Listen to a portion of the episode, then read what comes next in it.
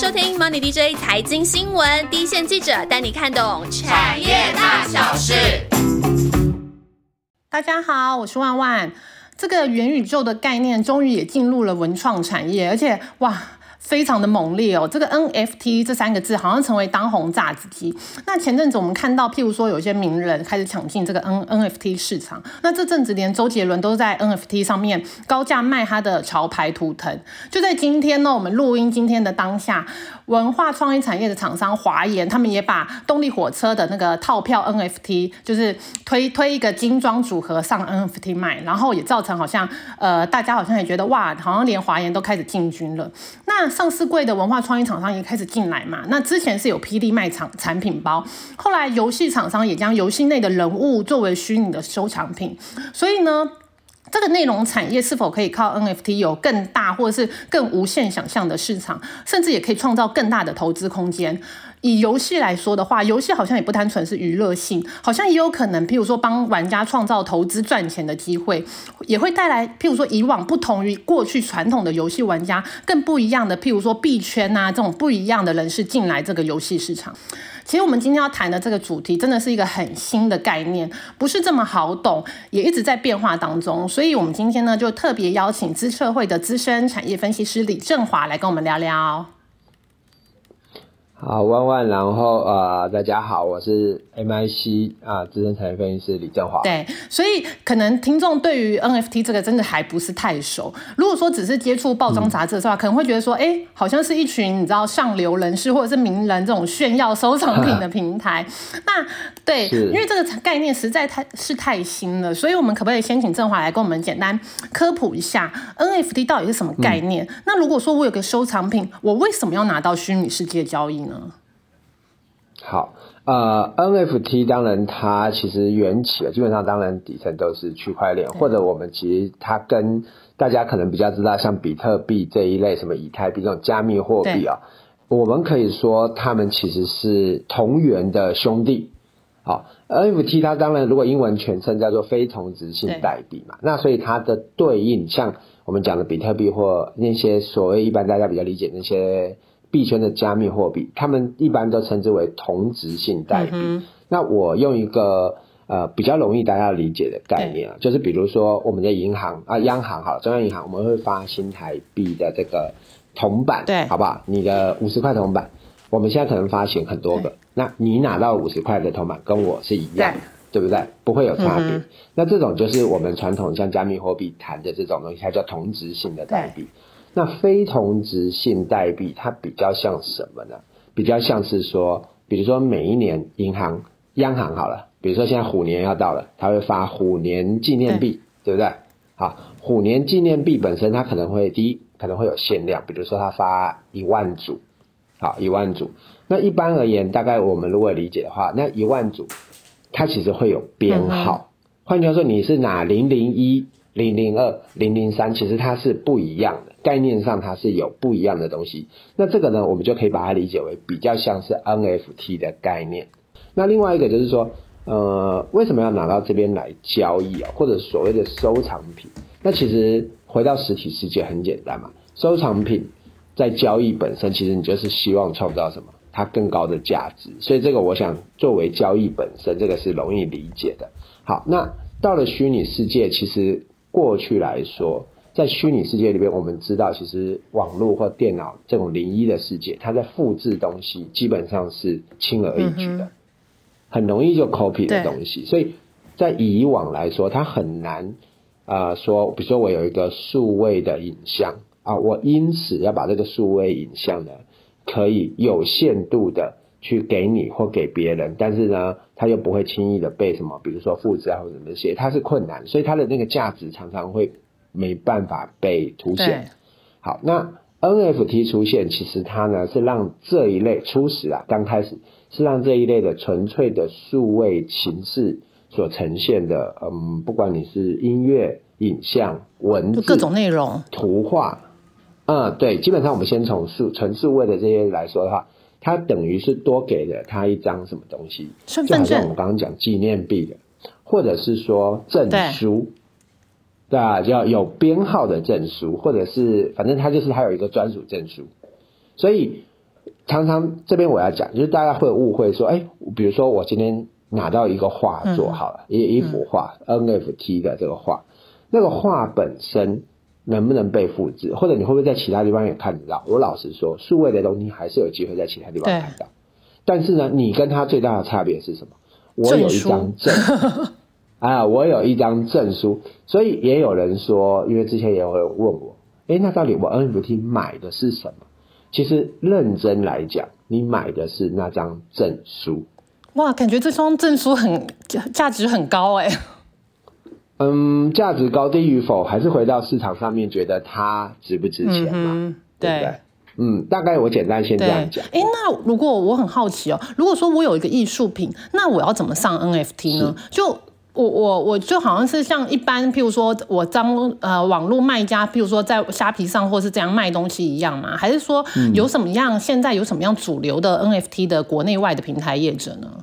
好，其实是有点类似啊。你刚刚举的那个例子，像嗯，就是比如说 Amazon 啊，或者是我们讲像以前有 eBay，对不对？虾皮啊，或者是以前雅虎的什么东西，都其实都类似，就是你有东西。你想要到那边交易，所以你可能就会去，你把它想成类似像这个，好像刊登吧，或者是说比较像是去放在那边上架。对，其实是类似的，其实是类似的。国内外的主流平台，其实我们国外哈，在大家现在比较多常讲的，或者是一些大牌的，真的是那种你刚刚不管谈到黄明志、周杰伦这一种的，他们首选应该都会上到那个叫 Open Sea 的这个平台。嗯哼。嗯，Open Sea 因为它最大，就 Global 最大。那其实还不止啦，还有几个也是蛮大的啊，什么 Reliable 啊，什么这些其实都有。那国内的话呢，呃，比较大的大概就是 KK 集团底下的那个 Our Song，Our Song 哦，它算比较大。就是比如说之前大家如果有注意到那个有个咸酥鸡吧，它叫思源咸酥鸡啊，他们他们就在那边发嘛，对不对？对，好，那那个 Our Song 应该是最大，因为他们蛮本来就蛮早有在做这一个。那别人说二零二一年可以说是 NFT 的元年哦，也有一些譬如说爆红跟超高价的这种加密收藏品出现。那到底是有什么譬如说水到渠成的技术，或是什么样的条件到位，让整个这个市场好像轰这样的启动？那郑华觉得说，这算是短期的热潮，还是说可以看比较长远的市场呢？呃，对你刚刚提到了，其实二零二一年哦，它特别之处其实是在于说，嗯，我觉得你问我的话，第一个当然就是以加密就币圈好了。它开始有了比较多的多样性的发展。其实，对，呃，比较在币的交易上面，其实有一块我们叫做 DeFi（Decentralized Finance）。嗯，这个其实是先热闹了。那它热闹带动，包含了在去年嘛，哈，整年其整年的话，我们知道那个啊币价好了，我们就姑且称之为这个市场规模，它其实是 去年就是在往上走的。嗯，所以其实第一个应该是说，它在这一个圈子里边的参与者开始多了。啊，原来的开始好像从前两年开始比较很冷的开始，哎，又又又热闹了。你看，我们举个例子，比特币去年它就是从大概啊这个可能这个两万，可能就飙到快六万美金，对不对？让最近当然回来，但是不管怎么样，它让吸引了很多人的眼球嘛，对不对？对，这是一个。但另外一个就是经过过去几年哦，在这个一个区块链以他们底层的技术来说，其实呢也啊陆续的有比较多的一个。一些技术的一个什么，一些应用开始更多的出现，DeFi 当然是一个啊，DeFi 当然是一个。那再来，其实还有一点，我我个人认为，就是其实 NFT 不是新东西，大概二零一七年其实就有，当时比较热门的有一个东西曾经爆红，然后后来就没有了，叫做加密猫。对，哦，那时候人家买那个猫啊什么那些的，那它其实就消失了这样子。好，它其实我认为它跟币圈。的整个热络有高度的关联。那币圈本身，我们如果讲的很现实一点，很多人其实会去追逐那个资金的，就资金会去追逐热潮。那那个热潮本身其实去寻求的就是利益、利润嘛，就是啊，OK。所以换句话说，对报酬。那对 NFT，你要讲有几个引引火点，我认为可能二零二零年底到二零二一年初有一个是那个 NBA。好，NBA 呢，它有发就开始他跟一个区块链的呃业者合作，就 Flow。那他们其实去发了这个，我们姑且称之为虚那个数位的球员卡吧，它叫做 NBA Top Shot。然后它那个球员卡当然就不是传统的静态，他说他有里边有一段影片，很短的影片，它叫做啊 One Moment，就是可能是那个球员在某一个比赛的某一个瞬间，可能是灌篮，可能是跳投，可能是什么。好，那他但他本来就你就形成像球员卡，我觉得主要是有什么。第一个，这个市场当然资金多，参与者越来越多，就传统的参与者对这个市场开始有兴趣了。然后再来有一个是什么？就是我们看到像 NBA 这种所谓的商大型商业的机构，对啊，开始用它来做些什么事情？对对对，它开始有了带头。嗯哼，所以你觉得这个市场是算是可以看比较长远的市场吗？呃。应该这么说，就是刚刚我说过了，它其实一七年有一波，但后面我们就知道下去之后就沉寂了两年多，对不对？没错，对。但是 NFT 有没有不见？NFT 没有不见，所以应该这么说，我们应该分开来看。第一个就是它上面哪些东西会持续的红或什么这些东西，其实呃还是回归到那个东西本身，它会不会有一个持续性？比如说 NBA 它应该还会继续打，对不对？对。所以 NBA 的球员卡。你可以预期它在未来应该还是有一定的市场，但是对于大部分凑热闹进来的，你觉得它会有没有办法持续呢？其实很单纯，就是它有没有那个持续的话题性、延续性、特殊性。嗯哼，了解。对。那如果说像现在啊，就是 NFT 的商这个商品越来越多嘛，那你怎么看哪一种商品或是哪一种内容最最适合放在 N N NFT 上？就是哪一种可以？就是最可以抢到这个商机呢。好，其实我觉得啦，什么内容其实都不限。对。那它当然通常你会要会发现，慢慢的你会知道，它不会只是纯特定的形式。比如说，嗯，呃，是影像吗？是声音吗？是短期的动画吗？还是是复合的呢？好，我觉得都有。简单来讲，它就是一个数位本来就很适合多媒体的呈现，对不对？它一定是。复合形式，甚至像我们刚刚讲的，它虚跟实都可以开始结合。对，那所以关键到底是什么东西抢占商机？与其说是什么东西抢占商机，不如说谁发比较容易有商机。那嗯哼，就是这个东西要够够有力吗？就是这个 IP 或者是这个这个内容要？呃，如果 IP 的话，我们先简单来讲，讲白了就是什么？就是你本来是不是，比如说以人来讲，你是不是有名人嘛？嗯，你本来在这里你就已经是大家都知道的，那你最容易把你的啊，不管是声量、形象啊，或或者假设你的 IP 好了，去变现。那我们刚说那个游戏产业开始进入 NFT 市场，除了卖一些角色这种虚拟收藏品之外，更多游戏厂商也想切往这种基于区块链技术的这种区块链游戏的开发。比一般可能我们说这是炼油啦，那让玩游戏也可以变成一种赚钱方式。那以前玩家呢，他可能就是要自己花钱呐、氪金呐、买虚买虚拟宝物，游戏才会玩得开心嘛。但现在好像变成说，哎，玩游戏可能也会也会有这种边玩边赚的。机会，那郑华怎么看这个区块链游戏跟 N NFT 市场的关系？那台湾的游戏厂厂商啊，或者是游戏产业有没有机会呢？好，呃，其实区块链游戏，如果我们要谈，它其实比较像是说把那个游戏的一些运作跟区块链技术做深度结合嘛，对不对？对。那其实啊，在过从区块链发展开始，其实游戏都蛮早试图要跟区块链做某些的结合。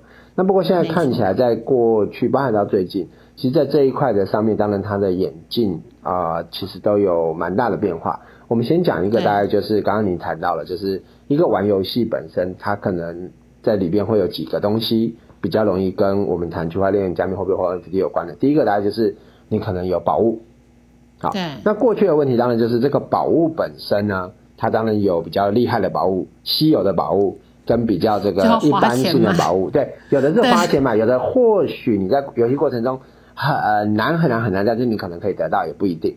好，但是对对对，但这个的问题其实过去常被人家讲，就是说，我说这个东西很稀有，到底多稀有？是十个，是一百个？其实老实说，是我们不知道了，就是对，这是游戏厂商，他搞不好他又你觉得很稀有，但是他又复制了一百个出来。嗯，对对对，所以在其实早期的时候，有一些想结合区块链，其实它某种程度的逻辑就是说，哎，我可以把这些宝物啊，第一个就是说，它其实用 NFT 的这种方式，它把它给具体化。简单来讲，我就告诉你说，哦，这个宝物我就只发十个啊，因为区块链透明的特性，所以我可以知道，第一它出现了没有。然后它在哪里？嗯啊，那至少数量可以知道，所以这个是第一个，就是比如说我们讲游戏的宝物啊，跟 NFT 的关联。那当然，第二个就是这个 NFT，如果它是一个 NFT，它或许它就可以在特定的市场里边去做交易，然后又可以转手获得一些投资价值。对对对，它投资价值是一回事，而且它就你讲的宝物可以买卖嘛。在过去我们也看到一些宝物买卖可能会带来一些什么问题。那这里面或许就可以比较导引到一个啊，可能比如说官方它就可以经营一个什么什么样的一个平台，或者其实是有一个第三方平台，但是因为有 NFT，所以它可以让这个的交易啊这些东西的持有，它可以比较什么走向一个相对安全或者是保障的一个管道。好，这个是一个，就跟我们讲说 NFT 啊，其实主要还是会跟那个比如说宝物会有关系。那另外一个呢，可能是什么？我们来讲的话。像角色，他也可以把角色可能把它用 NFT 的形式去呈现，这个可能也是可以的。那甚至未来也有一些厂商这样做，对角色搞不好就可以转移，因为我们现在想到 NFT 是可以被转移的嘛，对不对？那假设我今天比如说我帮人家练功练的超厉害的时候，我是不是就会把我这个转给别人？那我就用它就是 NFT 的话，哦，这个可能也是一个。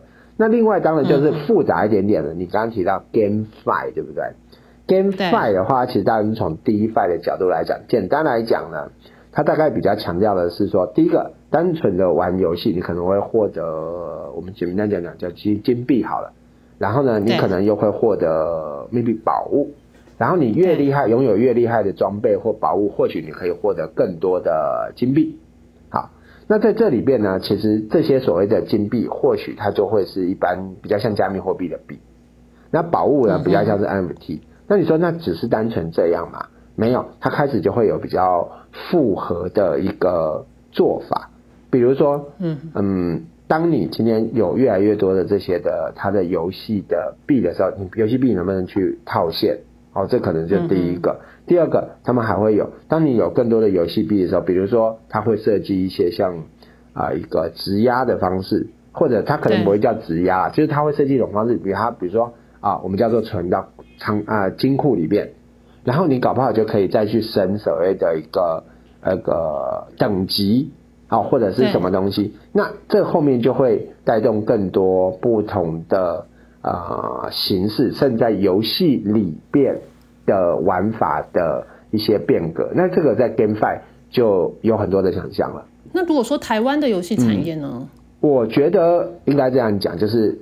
要分两个，第一个就是游戏本身，我我认为呢，现在当然是一个热潮，很多人都在做，但是还是得回归一个，就是最终你得游戏本身还是要吸引人。现在我们所以游戏性还是很重要。对，现在老实说了，很多所谓的 GameFi 或区块链游戏，它打的的名号其实是什么？你是来赚钱的。其实很多人以前我们追求娱乐性的玩家，很多人并不是那么 care 那个游戏到底好不好玩，那个游戏在玩什么。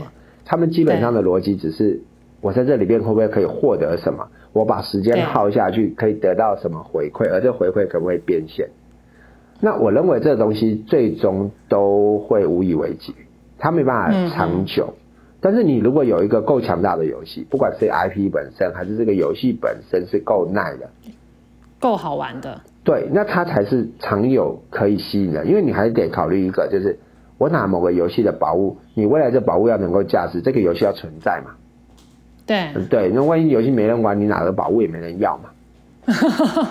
所以它还是得回到本质，对不对？回到本质，对。所以你说游戏产业有没有机会？我认为当然有机会。嗯，对游戏公司本身而言，第一个，过去我们非常当然，我们非常吃游戏本身厉不厉害，但是未来呢，或许你的游戏本身的好玩，还会有一部分的层面是这个。它里边所设计的这个经济的模型，好了，是不是有趣？可以让你赚钱。嗯哼，OK，好，那我们今天嘛，就是有稍微介绍了一下 NFT，然后 NFT 在文化艺术这个产业，还有游戏产业，这个大概有一些怎么样不一样的呃商业模式的延伸。那除了这个文创产业之外呢，NFT 风潮还可不可以为台湾哪些产业带来发展的空间？接下来呢，就进入我们的彩蛋时间。那所以回到我们谈台湾有哪些那个产业是可以在这上面，我们认为会有机会的。我觉得从啊应该说从近而远来看的话，最直接的就是第一个跟 NFT 围绕在 NFT 本身的所谓的第一个我们叫做平台。那平台谁来做？任何人看起来都可以做，但是现阶段你会有价值的大概是两种。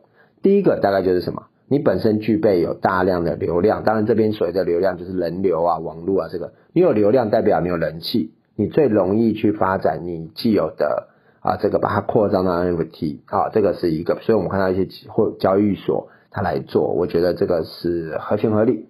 那所以说做平台啊，交易平台，那通常我们交易平台是其一啦，一般来讲这些交易平台还会涵盖内容，我们叫做 NFT 的铸造。怎么产生 NFT？比如说我今天有一一个图片，我有一一段音乐哦，我透过这边，我通常还它会提供一个很简单的程序，帮我铸造产生我的 NFT，甚至上架。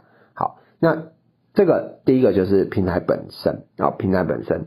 第二个呢，大概你可以想象一下，就是一些呢，然后运动的比较快，他会手上有一些 IP，或者他会去媒合一些 IP，然后呢来到什么去。结合 NFT 去做一些发展的，那这个当然，我认为不仅仅是传统的文化创意、数位内容、影音这一类的东西啊，游戏刚刚我们提过了，甚至餐饮啊，我们今天看到一些餐饮的发想，那当然可能还甚至有一些呢啊，这个我们不一定想象得到的啊，比如说会员证，对不对？这个可能也是一种啊形式的，maybe 是 NFT。啊，或者是呢一些当然它可能啊不见得那么娱乐的所谓的一些凭证，好，那这些当然都是 NFT，它都可以啊，因为 NFT 的特性而带来什么啊这个直接的这种的一个发展，所以呢直接相关的是对什么东西可以变成 NFT 有价值的，我认为这些产业就会有机会。第二个是服务 NFT 的产生到交易到转手的这一块的，我认为。啊，它也会有很大的空间。好，那这些呢，我认为大概都是在台湾在 NFT 的这个热潮上面啊，可以持续的去啊关注的这个部分。我刚刚开头有提到哦，NFT 还算是一个刚成型的产业，产业秩序变化还很快。那像区块链游戏也是一样。我套一个资深游戏开发人的一句话哦，现在就像是大西部时代，刚开发，法制不明，也动荡不安。那 NFT 呢，有这个魅力，但当然也有风险，包括你持有的 NFT，如果流动性不佳，脱手不了，那可能会价值归零。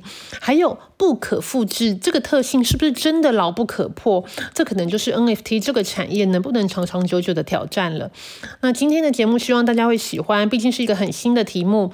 如果大家听了，觉得诶有兴趣的话，可以留言给我们，也许我们还会再找机会多跟大家介绍这个题目、这个产业。接下来就进入了回复听众留言的时间啦。好，这个礼拜呢有一些留言。然后呢，有一个是凡事多体验再下结论，还有另外一个是我们的老朋友王嘉义都有说，呃，支持我们的好节目，然后请继续坚持跟加油哦。然后还有一个，诶，这个好像是新同学马怡郎说，你们电动车分析的很好，我记得我们电动车好像有做了相关的节的节目，好像做过两次这样子。然后还有一个是莹莹一一一一，然后说喜欢庆祥，也喜欢银慈的美声，他应该是在说我们上上个节目工业电脑的那一题那一集节目这样子。谢谢今年有你们的陪伴。然后还有一个是 L S L F D J，这样念有没有够顺？然后说，呃，一个小时也不长，还是回应上次以中有问我们说，有问大家说，哎，我们的节目时间大家觉得怎么样比较 OK？然后他觉得说，希望千万千万不要控制时间。其实我们现在的那个时间还是有些弹性啦，就是如果真的压缩不。不到这个三十分钟以内的话，有时候内容太丰富，有没有？我们还是会有一些弹性空间啦。然后还有一个就是我们老朋友燕子乱飞说有你们真好，还有这当然是我们的铁粉老朋友 Run J。然后他除了有回顾一下我们上个礼拜饥渴的内容之外呢，哇，他真的是很 follow 我们呢。你看他还会点名说银子好久不见，然后他还说建奇也很久没见了。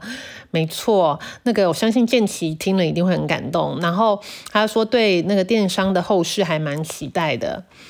然后哦，呃，这个礼拜那个 Apple Podcast 的留言就差不多到在这边。然后还有一个是那个 YT 的留言，我一定要呃回一下这个听众，因为其实我们平常那个 YT 那边是会有小编在回留言的，但是呢，因为这个听众实在是太好笑了。然后他是那个公爵兰斯洛，然后他说：“万万的声音已经听得很习惯了，甚至还有一点期待。一刚开始确实也是觉得有点超龄呆。”这个留言是我同事就是小编传给我的，然后我那时候看到的时候真的是不知道该哭还是该笑。就有关于我声音这件事情，我已经很释怀了啦。可是呢，就是。我还是必须要帮我自己平反一下。我有问了很多我就是个人就是真实就是我私下的朋友，我我我的朋友他们真的都说，其实我本人真的不会，我本人的声音真的很正常。怎么样？你们相信吗？可是我不知道为什么，就是好像就是经过那个麦克风转换之后，整个声音就是变得我自己听了都觉得，哎，这是我吗？好啦，没关系啦，反正我现在已经很释怀了啦。就是大概那个，希望你们就是能接受就好。然后这个礼拜的留言就大概回到这里喽。这礼拜的留言还算蛮简单的，然后还有一些时间呢，怎么办？我同事说，我们现在要跟那个听众多交心。那。怎么办？你们会不会怕说我现在又要开始来那个抱怨我们节目有多辛苦？没有啦，其实这个礼拜是讲的是 NFT 还有游戏嘛。其实我们节目一年多以来，哎，我从来都没有想过说游戏会会是一个那个。题目也会是一个 p o c k e t 主题耶，因为老实说这几年台湾的游戏产业产业都还蛮辛苦的。我自己跑线啦，我自己是觉得说，呃，这几年真的，如果说上市柜厂商的话，可能一半的厂商都没有赚钱。以之前呢，就是在跑线的过程当中，常常都会听到说，呃，游戏产业。就是老板常常讲过，说游戏产业是每十年一个大变革。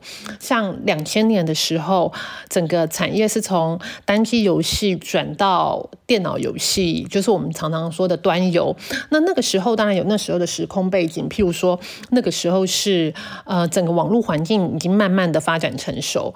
然后造就了端游的兴起，然后两千到两千零一十年的时候，到现在，譬如说二零二零年这个十年呢，就是整个端游又从整个再转到手游、手机游戏。那当然也是有其原因啦，就是整个现在大家每个人都用智慧型手机嘛，都直接在手机上玩游戏了，所以造造成就是端游的式微，然后手机游戏的兴起。不过，台湾的游戏厂商很可惜，在手机游戏这个部分好像没有取到一个很大的成功或是亮点，所以造成其实现在台湾的游戏市场，手机游戏还是以韩国啊、日本啊、中国大陆的游戏为主。那台湾本土的游戏呢，反而在手游里面有比较多呃本土游戏的，反而是博弈类的游戏。那博弈类的游戏。我想可能就不是百分之百的娱乐性啦，也许背后有一些，呃，可能也有一些边玩边赚钱的一种模糊地带。但但但这不管，那下一个十年呢，会不会是 NFT 这样子的概念，区块链链游戏这样子的概念的游戏的兴起，造成下一个真的还可以，我们可以再期待的黄金十年？OK，那这个礼拜的节目就到这边喽，那大家就下个礼拜再见，拜拜。